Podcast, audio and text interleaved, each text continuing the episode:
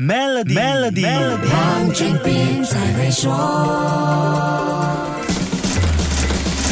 你好，我是黄俊斌。我们回溯一下黄金价格在二零二二年的走势，就会发现黄金的价格开高走低再回弹。即使在通胀和加息压力下，去年全年的黄金平均价格还是能够取得小幅上涨。国际黄金价格在去年三月份受到俄罗斯入侵乌克兰事件的刺激，冲上了每盎司两千零七十美元的高峰，但之后就节节败退，到十一月初回退到每盎司一千六百二十美元的位置，之后再出现回弹。整体来，说，二零二二年伦敦金银市场协会 （LBMA） 的平均金价是每盎司一千八百美元，需求量也几乎跟二零一一年的投资高峰时期差不多。去年第四季强劲的需求是一个关键，最后三个月的全球黄金需求量达到了一千三百三十七吨，当中各国中央银行就买进了四百一十七吨。整个下半年，央行一共买进了八百六十二吨的黄金。世界黄金协会的调查显示，各国中央银行大量买入。黄金有两大理由：第一是黄金在危机时期的表现，其次是黄金在长期保值的用途。所以在地缘政治不确定因素和高通胀等负面因素环绕下的二零二二年，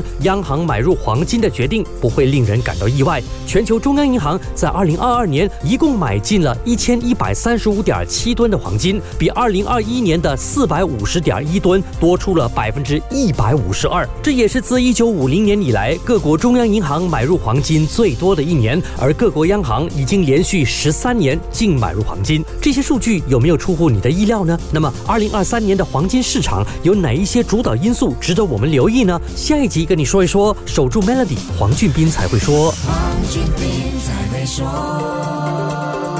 通过 Maybank Premier 的理财方案，为你建立财富的同时，还有机会赢取一辆 Mercedes-Benz 电动车。详情浏览 Maybin Premier Wealth.com/slash rewards，需符合条规。